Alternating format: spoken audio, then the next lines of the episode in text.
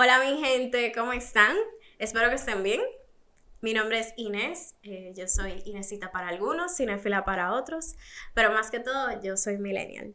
Y en el día de hoy les quiero hablar de un tema que es muy personal, muy íntimo para mí personalmente, claro está, pero creo que muchas otras personas se podrían sentir identificadas con él. Em, mucha gente me conoce por cómo me pueda conocer, que no tengo filtro para algunos temas, que hablo de cualquier tipo de temas, que estoy abierta a diferentes temas, pero eso no quita de que yo soy una persona que cree en Dios. Y yo crecí en un hogar católico en el que era muy común que eh, los domingos a las 6 de la tarde todos íbamos a misa y obviamente en la medida en que uno fue creciendo, algunas personas de mi propia casa dejaron de ir, mi mamá siempre va a misa. Y para mí ir a misa eh, no es una necesidad, o sea, no es una obligación, sino más bien es parte de mi rutina de la semana. Yo incluso si no voy a misa los domingos, yo siento personalmente un vacío.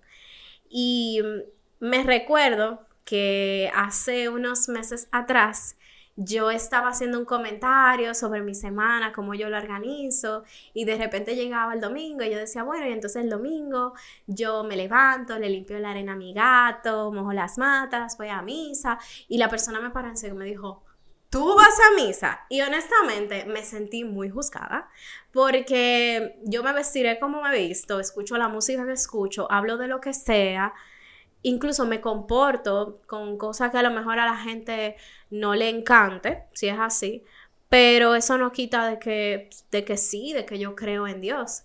Y creo que más que todo eso se ha ido perdiendo en la medida que pasa el tiempo, porque antes es verdad, a nosotros nos imponían ir a misa, como que ir a misa era una obligación familiar. Y si tú eres de campo, pues ir a misa era de qué? Parte de la rutina familiar y eso no tiene un pero, sí. Si eran los nueve días, todo el mundo iba a los nueve días y si se moría alguien, tú tenías que vestirte de blanco y negro. Sí, es verdad, uno creció así, pero siento que eso se ha ido perdiendo.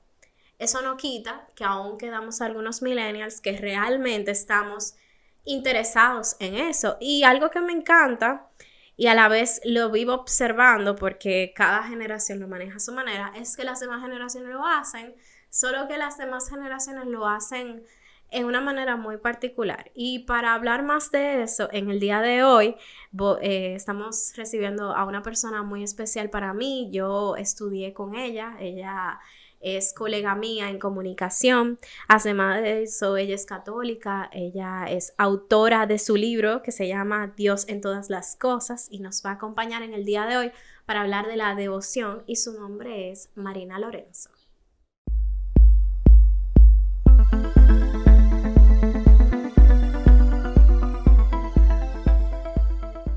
Ok, Marina, ¿agua, café o vino? Agua. Ay, qué lindo. Yo quiero agua también. Dije, ya, ya ha sido un día como que. Y como que para este tema no estamos para beber, para beber. No, pero yo pensaba que era lo que me gustaba. Ah, no, es para beber. Ay, pues. no, pero en verdad agua. ah, no, yo te iba a decir. Porque yo no, soy más si del té, quieres- yo, no, yo no solo tomo café. Thank you very much. Sí. Ay, gracias. gracias. Yo pensé, cuando tú me dijiste eso, que eso era como para romper el hielo, como que empezamos a Ah, no, chica, eso es para beber realmente.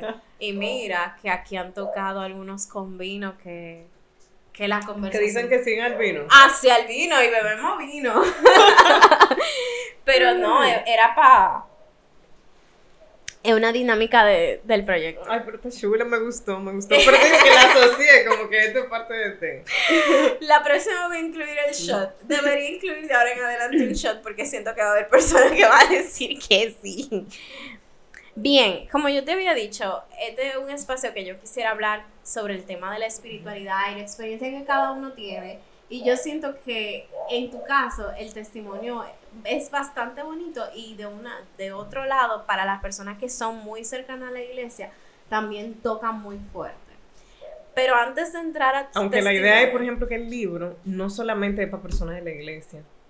Eso Porque como es testimonial, encanta. si tú te fijas, yo creo que dentro que lo dice, Como Sí, que la lo, lo eh, dije, lo dije. El libro de Marina que me lo está regalando. Ustedes saben que yo soy amante de los libros. Eh, siento que me lo tienes que dedicar. ¿lo Claro, sabes? claro que sí. ok, Claro que Fue sí. porque lo tomé cuando venía, pero yo los regalo de Gracias a Dios. Tú siempre pensando en mí. Pero que bueno, me encanta eso que tú acabo de decir, que no es específicamente para personas que son de la iglesia o, o no creyentes. Tú dices que no solamente No, para exacto, un no creyente lo puede leer porque es testimonial y es básicamente como que tú no crees en Dios. Date la oportunidad de escuchar una experiencia, una vivencia de alguien que en un proceso retador encontró que será su fuente de fortaleza. Lo revisó Frank Moya Pons, yo no sé si tú viste, Wow. que es un historiador. Claro que Y sí. estuvo abierto a ver un contenido como ese. Qué bueno. Entonces, háblanos, porque mira, lo tenía, pero no ahora, pero como quiera, ya que háblanos un poquito de tu libro y cómo fue el proceso, porque fue en base a una experiencia personal. Sí, el libro yo lo escribí entre los años 2016 y 2019, eh, cuando recibí como diagnóstico un tipo de cáncer, linfoma de Hodgkin, que es un- una especie de tumor líquido, podemos decir, que afecta directamente al sistema linfático. En ese momento yo estaba eh, o sea, en la recta final de la carrera universitaria, en la etapa de tesis. Y por un día que me toqué aquí en el cuello y sentí una bolita, y recuerdo que una hermana de comunidad yo le comenté, mira, tengo esto aquí, ella me dijo, vamos a hacerte análisis para, Ella era para descartar, sí, cirujana. Wow. Entonces me hizo indicación para análisis, eh, para descartar que fuera, si era algo de cuidado. Y en ese proceso eh, me hacían análisis, los glóbulos blancos salían elevados, entonces ya me enviaban a hacer estudios porque la bolita que era pequeñita se estaba poniendo grande. Ay, papá Dios. Y pasaron unos cuantos meses en esa dinámica hasta que me refieren al oncológico, justamente porque ya se preveía que, que podía ser cáncer. Y luego de que estoy allá, me hacen biopsia y efectivamente es un linfoma. Había que saber qué tipo de linfoma para recibir tratamiento. Y en ese proceso es que cuando ya tenemos el diagnóstico del tipo específico del linfoma, empieza el tratamiento, que fueron 12 quimioterapias y 18 radioterapias. Entonces, Dios básicamente. Wow. Y mira que yo veo, tú sabes, yo veo muchas películas y yo siempre, no lo bromeo, pero digo, wow, si hay una muerte que yo le tengo miedo porque yo siento que sería demasiado traumático el proceso de por sí, eso, no te daba ese temor o cómo tú buscaste una ayuda de personal, íntima, de no llegar a ese temor, de no darle mente a ese temor, lo cual es muy difícil, pienso. Sí, sí, es retador. Y fue algo que yo me planteé en el inicio del proceso, porque recuerdo que yo tenía una paz que, que supera todo conocimiento, como dice, como dice la palabra del Señor. Porque mi familia estaba muy preocupada cuando estábamos en la búsqueda de un diagnóstico y yo estaba tranquila. Había amigas muy cercanas que me veían y pensaban que yo estaba negando la realidad, que no era normal que con la posibilidad de un diagnóstico como ese yo estuviera tan calmada. Entonces trataban de decirme, mira, tranquila, si, si sucede esto. O estamos aquí para ti, me imagino. Sí, pero era una paz que yo no me podía explicar y que fue incluso una sorpresa para mí. Y yo eh, confirmo que fue gracias de Dios en el proceso. Wow. El Señor, sabiendo que me tocaba vivir eso, que Él lo había permitido, pues me estaba dando también la fortaleza que necesitaba. Yo no sabía qué iba a escribir en el marco de ese proceso y me ocupé en medio de lo que estaba viviendo en lo que Dios me pedía paso a paso, no en preocuparme, en angustiarme, no porque eso yo diga que es un mérito mío, sino que fue gracia de Dios. Y, pude, pude, en medio de lo difícil que lo fue, no es que fue fácil, No. fue retador el proceso, hubo momentos en, en los que me costaba levantarme. Hay un escrito que está en el libro que se titula Falta menos. Y yo le escribí justamente luego de una sesión de quimioterapia a la que yo no quería ir. Ese día yo estaba muy, muy cansada. Y recuerdo que al llegar al hospital, como había pasado en sesiones anteriores, solo de llegar al hospital yo sentía náuseas. No había empezado la sesión de quimioterapia. Y la enfermera me decía, es psicológico, esas son cosas tuyas, tienes que tratar de controlarte. Eso era cuando ya yo iba bien, o sea, bien encaminada en el proceso de tratamiento. Y recuerdo que ese día puntualmente, ella, cuando me estaba preparando para la quimioterapia, me dijo, yo sé que es difícil, pero falta menos. Entonces, que ella me dijera eso fue una respuesta de Dios a cómo yo me sentía en ese momento. Porque muchas veces simplemente sentimos el peso de la mochila y no nos damos cuenta de que ya llevamos largos ratos recorriendo un camino, de que hemos puesto de nuestra parte para hacerlo bien y de que falta menos, realmente. Claro, y me encanta que tú pones el ejemplo de Dios, no necesariamente como no, porque en la, en la Biblia dice esto, sino como que tú lo ves en mensajes que llegan a ti, que pueden ser como una frase de alguien, o hasta algo que esté en el cielo, o el aire que esté en, ese momento. Me encanta que sea así, porque así es que yo, por lo menos así es que yo veo la, religiosidad y la espiritualidad. A mí me ha pasado que a veces yo estoy en lugares y yo estoy como que, ay Dios, por favor, que esta fila se mueva más rápido. O que me llamen, que llamen mi número. Y me ha pasado que yo digo, me pasó incluso con una, con una chica que estaba de que, Dios mío, que sea el siguiente el que me toque. Y ahí mismo me llamaron y yo, siempre está pendiente de mí. Claro, yo le hablo así a Dios, Dios y yo tenemos ese lenguaje, él, él me ama. Entonces, ya pasando ese, ese tema así de la espiritualidad, que entiendo que tú eres una persona devota, ¿verdad? ¿Qué es ser devoto a Dios para ti? ¿Cómo tú lo ves? ¿Diferente o quizá igual a como otras personas lo verían? Yo soy cristiana católica, así para contextualizar un poco en mi respuesta. Y para mí la devoción al Señor es esa conciencia de que Dios está con nosotros primero y que va acompañada del conocimiento de Dios. No solamente esa esa experiencia personal, esa vivencia personal, esa relación con, Dios que tú dices, yo estoy en tal circunstancia yo le hablo al Señor con libertad. Yo creo mucho en eso. Y de hecho, el libro habla de encontrar a Dios en situaciones cotidianas. De ver cómo el Señor nos habla de manera particular, eh, cómo el Señor se detiene en detalles, cómo podemos descubrir a Dios en nuestra cotidianidad. Y descubriendo a Dios en lo cotidiano, uno se santifica. Claro. Eso es un llamado hermoso. Entonces, concretamente para mí, ser devoto al Señor es saber que el Señor está, saber que Dios existe, reconocer que, que no estamos aquí eh, porque así lo quisimos, sino que fuimos pensados desde la eternidad. Claro, claro que sí.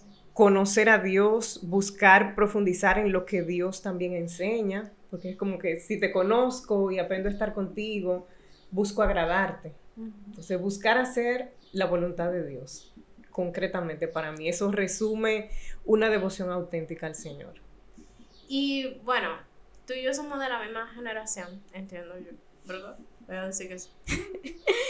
Pero tú también me imagino que has socializado con otras generaciones. Ahora, yo entiendo que tú y yo somos de la generación que nuestros padres, sobre todo si tus padres son cristianos católicos, nos llevaban a la iglesia, nos inculcaban en que los domingos son días que vamos en familia y esto es así.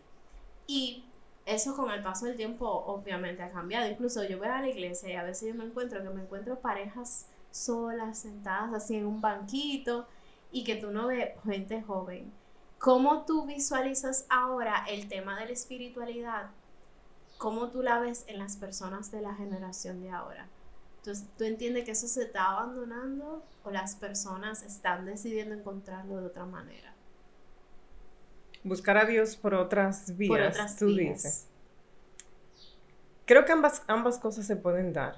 Y debo decir que incluso en nuestra etapa, en mi experiencia personal, yo tuve una crisis, a pesar de que en mi casa, mis abuelos principalmente, eh, de pequeña me invitaron a ir a la iglesia, yo fui bautizada no siendo niña, sino ya siendo una adolescente. Mis padres eran creyentes, pero no necesariamente estaban congregados en la iglesia.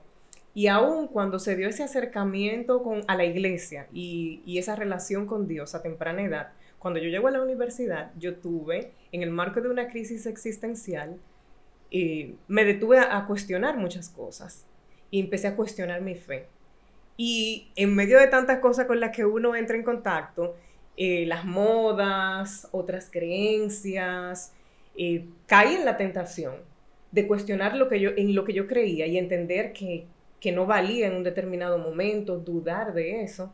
Gracias a Dios, eh, Eso, eso fue un momento, fue producto de una crisis, recibí el acompañamiento que necesitaba, me di cuenta que, que era solo algo de momento y sentí como que Dios ahí también manifestó su misericordia.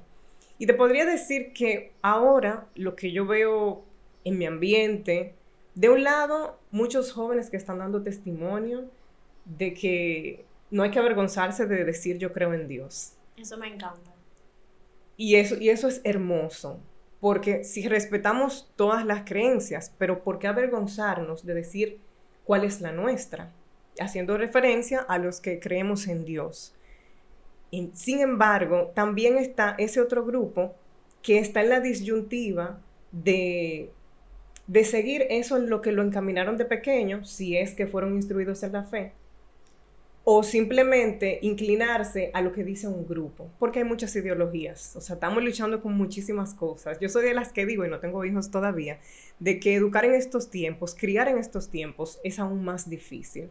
Por todas las cosas, o sea, muchos avances, pero al mismo tiempo no manejados adecuadamente, pues no ayudan a bien. No, es que ahora tú no puedes forzar a un muchacho a, por ejemplo, ir a la iglesia, porque tú estás en contra de sus derechos y no es diciendo que se haga, pero realmente eso es parte de inculcar un valor.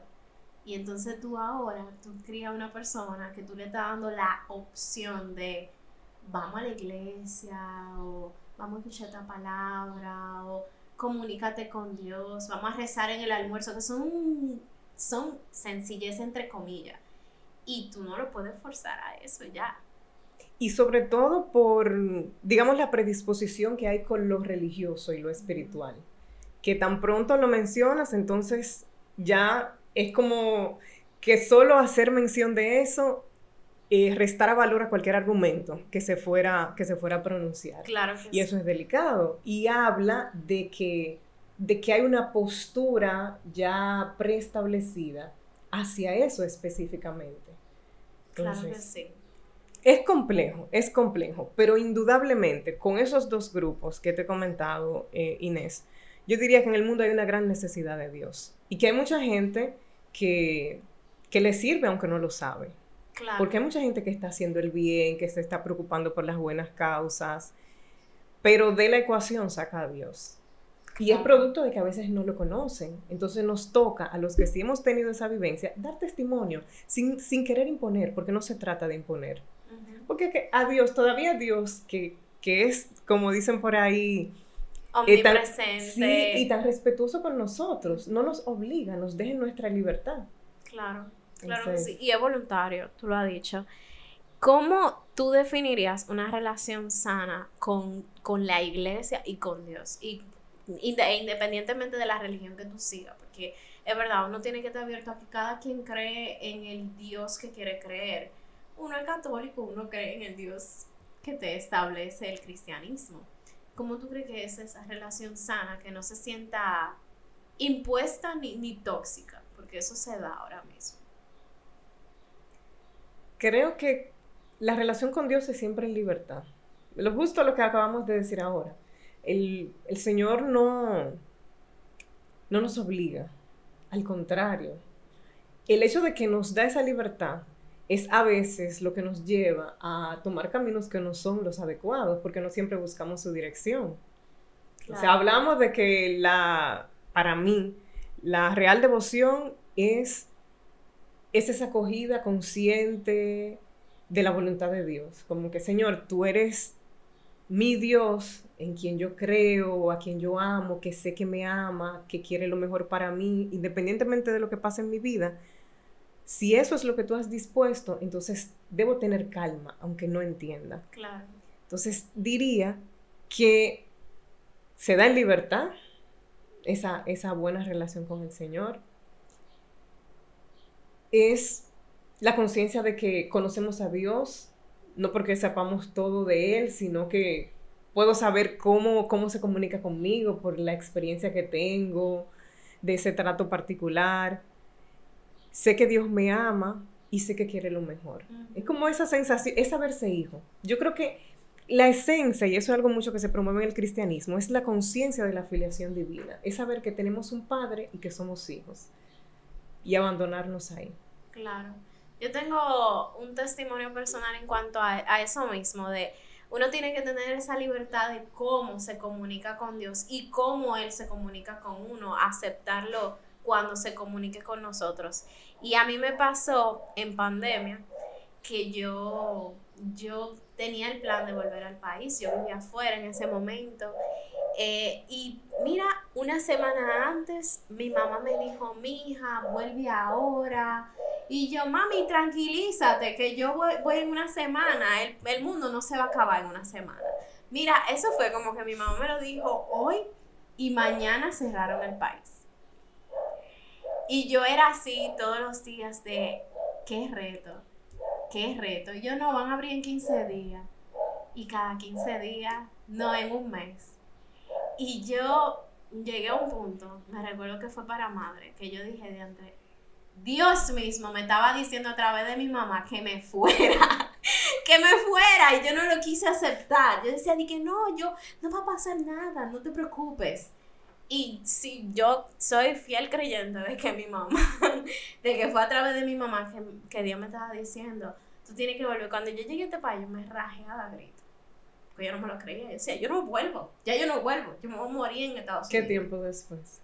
Cuatro meses después. Pero para mí eso fueron, dije, se sintieron como, qué sé yo, 10 años que yo no, yo no llegaba y todo se sentía diferente, todo, hasta cómo me hablaban.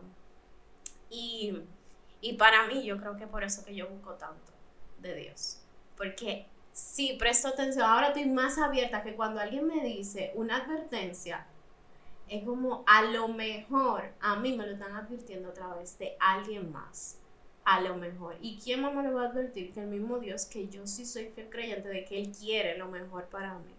Pero mira, esa, esa es el, que el mensaje más claro que me dieron y que yo dije, no, yo no voy a hacer eso. Y mira, fue una bofetada bien dura. tratándose de tu mamá. óyeme, y que si nos vamos directamente a la palabra de Dios, que dicen, respeta, ama a tu padre, a tu madre. Óyeme, eso fue así de, no, no, mi mamá, tú sabes, madre al fin se está volviendo loca, no hay problema. Y de repente, el mismo Dios me mandó la galleta atrás. Muchacho, te lo estaba diciendo. Yo creo que cada uno tiene, tiene alguna experiencia de ese tipo de... Claro que sí, yo creo que sí. Y claro, todo el mundo lo asume diferente. Porque hay personas que dirán de que no, ese, qué sé yo, eso es el karma que es muy popular, diciendo de, no, eso, eso fue una maldad que me tiraron atrás. Pero yo no creo que Dios tire maldad. Yo no creo, yo no creo en un Dios que castiga en base a errores de uno. Yo más bien creo que Él te da un mensaje y tú tienes tu lección de acuerdo a cómo tú agarres ese mensaje, si lo agarras positivo o negativamente. Y que Dios es justo. Entonces, como es justo, cuando no nos conducimos bien va a haber consecuencias y no es porque Dios es malo, claro sino que como justamente como nos da libertad, también está la responsabilidad de asumir como la consecuencia de, eso que hacemos, porque somos responsables y no podemos ser responsables para una cosa y para otra no. Claro que sí. Y tú me decías, Inés, también asociando la pregunta a la iglesia. Y la iglesia, desde como la concebimos los cristianos, también es madre. Y para quien cree en Dios y también cree en la iglesia, la iglesia también es guía en ese sentido. El acompañamiento en la fe, para, para el que solamente no se queda con tener esa comunicación con Dios, digamos, personal en oración, sino que busca también una comunidad. Y la comunidad también es una gracia hermosa para muchos jóvenes. O sea, yo conozco muchos muchachos que están, o sea, que dan gracias a Dios por la oportunidad de encontrarse con otros igual que ellos para vivir la fe. Yo voy a la iglesia todos los domingos y trato de no faltar. O sea, tiene que ser una cuestión de no gano tiempo por surgió esta situación. Y a mí personalmente me gusta ir a la iglesia porque siento, primero me siento plena y de paso porque siempre siento que la palabra que está diciendo el Padre, o sea, el, el momento del sermón es para mí. O sea, yo siempre encuentro algo que yo digo, wow, eso está escrito para mí, o eso está dicho para mí. Y es, un momento, es un momento muy de reflexión para mí. Y cuando yo no voy, entonces yo siento que yo tengo que encontrarla de otra manera. ¿Qué pasa? Que el tema de la comunidad, yo tuve la experiencia de pertenecer a una comunidad y no tuve una experiencia muy bonita. Y por eso creo que yo más me encuentro yendo a la iglesia y ahora, eh, gracias a Dios, también encontré una persona que me acompaña a la iglesia, que, que me acompaña también por voluntad propia, que, que le gusta ir a escuchar la palabra, pero no me he acercado a la comunidad porque tuve una experiencia un poco extraña, que ahí viene mi siguiente pregunta, porque me encontré con demasiado fanatismo y eso me asustó mucho y me asustó en, nuestra generación. Y también me he dado cuenta de que el fanatismo ha crecido a extremos, de personas que te lo imponen de una manera un poquito tan desagradable, de tú diciendo, es que eso no, eso no es así, no hay que ser así, no ni hay que llegar ahí. Entonces, ¿qué tú opinas del fanatismo? Porque me imagino que tú te has topado con algunos momentos así. Y tú no eres así, tú no eres fanática. ¿Qué tú opinas de eso? Yo te respondería inicialmente con una frase de Santa Teresa de Jesús que dice que los extremos no son buenos aunque sea la virtud. Entonces, aun cuando son cosas buenas, no es sano eh, distorsionarlas y no es la manera en la que se ha concebido la fe. Pero somos humanos, que somos frágiles, somos falibles y eso hay que comprenderlo. A veces eh, nos alejamos de, la fe. No digo, no digo de la iglesia, nos alejamos de la fe por la gente. Entonces, por las experiencias que tenemos con, las personas, cosas que pueden pasar en la iglesia, pueden pasar en el trabajo, pueden pasar en la escuela, en la universidad, donde quiera que haya interacción humana, va a haber situaciones. Por algo dice el Señor en la Biblia que soportense unos a otros. Siempre, va a haber situaciones. ese versículo para ponerlo en mi pared. Entonces, te diré que ese tipo de cosas se dan. Y hay que pedir a Dios eh, discernimiento, eh, que nos ayude a madurar en la fe para distinguir cuál es el camino. No, o sea, no, hay comunidades que no son para todo el mundo. O sea, hay llamados específicos que el Señor tiene de acuerdo a los dones que nos ha regalado, a la manera en la que nosotros deseamos vivir la fe y la iglesia es rica en eso. Claro. Eh, en, carismas, en, comunidades con diferentes eh, características, sí, y eso, eso es bonito. Las experiencias eh, no gratas, cada uno en su realidad particular sabrá cómo las ha tenido, no son exclusivas de unos cuantos, a todos nos toca, porque, ¿verdad? Y la iglesia, es, la iglesia es santa y también es pecadora. Entonces, a veces entendemos justamente por porque es iglesia y por lo que promueve, que no va a haber eh, miseria, que no va a haber cosas que estén mal. Y realmente sí. Y entenderlo así, pero saber que Dios está por encima de todo eso, es una gracia de Dios. Y, y tenemos que pedirle al Señor que nos ayude, como cuando lleguen esos momentos que nos confronten. O sea, Señor, esto, distinguir, saber discernir entre lo humano y lo divino porque realmente crecen junto el trigo y la cizaña, como dice también la palabra. Claro. y nosotros también tenemos nuestras propias debilidades. Vemos como, así mismo la palabra, o sea, me llega, tú ves como tú dices que, que la palabra es viva y eficaz. Y hablando así, recuerdo eso, o sea, a veces miramos hacia afuera, pero ¿y qué tal si también miramos hacia adentro?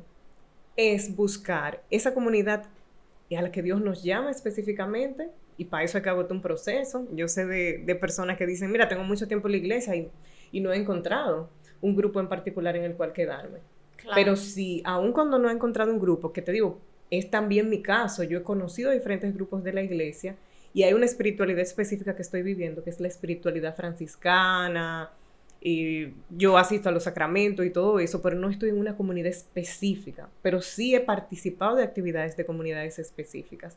Hay gente que sí, que en un primer acercamiento a la iglesia encuentra ese grupo en el que se quiere quedar y eso es hermoso, porque Dios tiene llamados muy particulares. Hay gente que encuentra el grupo cuando se casa, porque se da cuenta que su llamado es con un grupo de pareja, con la pastoral familiar.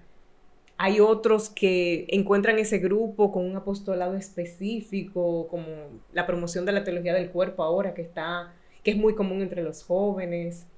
Va a depender. Creo que cada, cada situación hay que verla, hay que verla en específico, porque hacer planteamientos muy generales, no viendo las realidades particulares, puede ser injusto. Claro, claro que sí. Es verdad, a veces la creencia de uno mismo puede también poner un bloqueo hacia la experiencia de cada persona. No te miento, todavía siento hasta miedo pensando en cómo se expresaban algunos jóvenes. yo decía, señores, pero uno es joven, uno no, no profeta de esa manera. No siento que sea así, ni, ni siento que, que Dios quiere que uno piense así, que uno tenga un bloqueo mental, como que si tú no haces eso, no lo quiero decir aquí por si acaso, pero es casi como que tú te vas para abajo. Y eh, fue, fue una experiencia, pero fue una experiencia personal. Y es una fina línea de bloqueo entre la No, y que, y, que lo viviste, porque yo igual estoy opinando a partir de lo que se me cuenta, yo no estuve ahí. No, claro, pero a ti no te ha tocado, por ejemplo. En ese extremo, digamos que no. Pero sí he visto cosas, porque es que humanamente siempre van a haber situaciones que nos confronten. O sea, donde hay gente va a haber situaciones. Bueno, porque somos humanos y, y, somos frágiles. Y me tocó en su momento, cuando no tenía como la conciencia de cómo manejar esas situaciones, de, o sea, me quedé impresionada, eh, me confronta lo que encuentro, pero entonces luego me veo a mí ya con mayor conciencia, buscando la orientación adecuada, porque gracias a Dios, ya en un momento de mi caminar en la fe, yo tuve la oportunidad de conocer a un sacerdote que al día de hoy es mi director espiritual y que también me ha ayudado en ese camino. Qué bueno. Porque, mira, aún, por ejemplo, yo no tengo un grupo específico en el cual estoy congregada, si asisto a la iglesia, participo en la Eucaristía, adoración eucarística, todas las cosas que nos ofrece la iglesia, o algunas, ¿verdad? Pero tengo un acompañamiento espiritual sí directo con este sacerdote, que me ayuda a mí en esas crisis espirituales existenciales que a veces uno tiene. Claro, que uno es humano, uno no deja de ser humano y tener una parte emocional, psicológica, que de una manera u otra solo, si no tiene un acompañamiento, realmente no, no la encuentra. Pero no, está mal uno decir, miren, este grupo no, no me identifique con este grupo, eso no está mal. De hecho, es muy natural. Yo fui honesta con la persona del, del grupo del que me salió. Yo se lo expresé porque me lo preguntó. Y yo le dije, lo que pasa es que realmente yo no me siento cómoda con el grupo a nivel general. Y yo siento que a lo mejor este no mi lugar. Y yo no quiero faltarle respeto a nadie porque cada quien tiene su creencia. Y punto, porque así lo quise mantener. Eh, y ya después de ahí me imagino muchísimas otras personas. Es más, yo entré con personas, amigas mías, que todavía están ahí. Y yo me alegro muchísimo por ellas cada quien tiene su experiencia. Y cada quien tiene su llamado. A mí me tocó, por ejemplo, que yo participé de algunos, de retiros de algunos grupos específicos en la iglesia y luego yo pensé en amigas eh, o en amigos a los, los cuales serían afines con lo que ese grupo promovía. Y yo los invité y al día de hoy están ahí. Qué lindo. Entonces, es bonito ver que ellos encontraron su lugar. ¿Cuáles son desde tu punto de vista algunos tabúes que tienen las personas que no son tan cercanas a la iglesia cuando se le habla de la devoción, de la espiritualidad, independientemente de decir yo pertenezco a un grupo? Pero, óyeme, desde, hasta decir, no, yo voy a la iglesia. ¿Cuáles son esos tabúes que a ti te chocan, por ejemplo? O sea, lo que piensan del otro lado cuando uno dice... Sí. Piensan, por ejemplo, que, que uno no tiene vida social. Señores, uno también. Ya me escucharon al principio. Que estar en la iglesia es aburrido. Ay, sí. Y que aún cuando uno dijera que es divertido, uno no tiene otros espacios en los cuales divertirse. Eso, pues, eso, eso me ha pasado. o que uno no se siente cómodo hablando de otra cosa que no sea de la iglesia. También, también. Ah, pero tú sabes de eso, ah, pero tú hables de eso. Yo pensé que no, porque tú eres cristiana, porque tú eres católica. Eso es, un poquito cerrado de mente todavía a esta altura. El tema de la vestimenta. Yo no sé si si a ti te ha pasado, pero por ejemplo, yo qué sé yo, yo soy casi como una hippie. Yo a veces me pongo pantalón demasiado ancho, un t-shirt demasiado grande, o chancleta, o lo que sea. Y la gente cuando entonces yo digo, no, yo voy para la iglesia. Y a ti te dejan vestirte hacia la iglesia. Es que creo que antes había más restricciones, pero ahora en la iglesia yo siento que hay una gran libertad de Obviamente, sin faltarle respeto a nadie. Claro, con, la, con modestia siempre, pero, pero hay estilos. Claro que sí, cada quien tiene su estilo, pero me lo han cuestionado. El tema de la vestimenta, de cómo yo hablo, eso también, no sé si te ha tocado. No, esa parte no. Bueno, a mí me han dicho a veces de, y así, y con esa boca tú vas para la iglesia. Y, ay, chicos, yo hasta, yo hasta me presino y todo, ¿qué te pasa? pero sí son algunos tabúes que a mí personalmente me han chocado. ¿Hay algún otro que te... Deja ver. De entender, a veces como que no es cosa de jóvenes, que, que no es un ambiente en el que naturalmente estén los jóvenes. Y que si hay jóvenes ahí, em, no son tan modernos o no son tan actualizados. A veces un poco ese tipo de comentarios he oído, como que cosas solo de gente grande.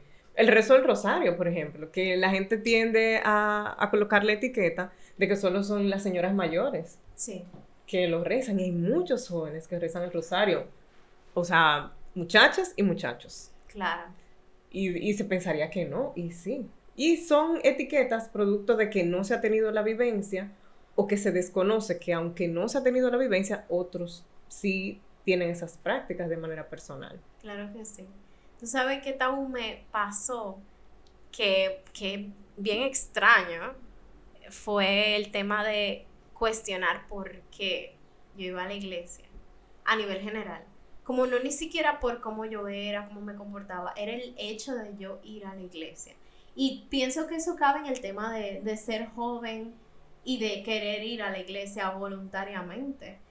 Y aquí pongo un ejemplo de Gabriela eh, de nuestra generación, Gabriela Peña, ahora Gaby de la O popularmente, que ya subió hace unos meses atrás un story de eso, de que ella estaba hablando, que le pasó esto, camino a la iglesia, y parece que en las respuestas la estaban cuestionando, ay, yo no sabía que tú, que tú, tú vas a la iglesia.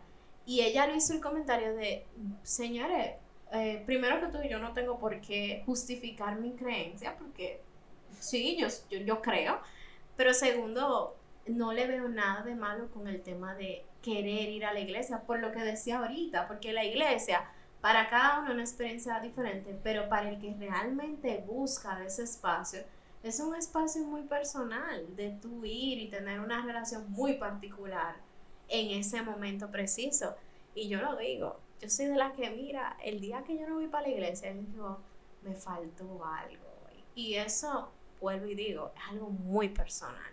Sí, y hay que vivirlo. Hay que A Dios hay que vivirlo, para uno poder testimoniarlo. Por eso, o sea, nadie Nadie va a creer, porque la fe es un don, la fe es un don de Dios también. O sea, hay instrumento, el Señor se vale de la gente que, que testimonia su vivencia, que comparte experiencias, pero la fe como tal es un don que da Dios. Entonces, Dios siempre toma la iniciativa con nosotros. Nosotros tenemos la libertad de decir que sí o de decir que no, pero siempre va a ser en libertad. Claro, claro que sí. Y ya por último, ¿qué consejo tú le darías a una persona que a lo mejor sí está buscando la manera de acercarse, pero no se atreve ya sea por el mismo tema social de esos tabúes que existen o quizás porque esa misma persona tenga como un estancamiento de no saber cómo acercarse. Es un, es un, un, buen paso tener la inquietud y escucharla, porque a veces uno tiene inquietudes, uno tiene cosas como que le llaman y por lo que tú has dicho, Inés, entonces no damos el paso. Preferimos guardarnos eso y hacer oídos sordos de eso que incluso nos pide nuestro ser, que, nuestra alma nos está diciendo, oye, yo quiero algo más, yo quiero, como dice un sacerdote, bogar mar adentro. Eh, la profundidad, no quedarme en la superficie. Y yo les diría que, que busquen, porque el que busca encuentra. Eso sí, que que lo hagan de manera oportuna, porque en esa búsqueda uno puede encontrar cosas que en vez de llevarle a la claridad, confundan más. Y ahora hay de todo, porque ahora opciones es lo que más hay. Y para la paz, o sea, estamos en un mundo que por diferentes vías te está ofreciendo eh, calma, te está ofreciendo felicidad, nos está ofreciendo eso a nosotros. Entonces hay que discernir. Y yo diría que, que busquen sabiamente orientación que, se acerquen a la iglesia, si a eso se inclinan, y que dentro de la iglesia compartan eso, las inquietudes que tienen. Y si creen en Dios, pero no se han acercado a la iglesia, que pidan a Dios esa luz. Señor, yo quiero eh, acercarme más a ti, yo quiero conocer la iglesia, ayúdame, o sea, ponme las, las personas adecuadas, las herramientas adecuadas, guíame tú, que Dios lo hace. O sea, no son palabras vacías, no un cliché lo que estamos compartiendo, Dios responde peticiones. Y justamente el Señor está ansioso de que nosotros nos acerquemos a Él Y si para ganancia nosotros le manifestamos que nosotros queremos, así es muchísimo más fácil.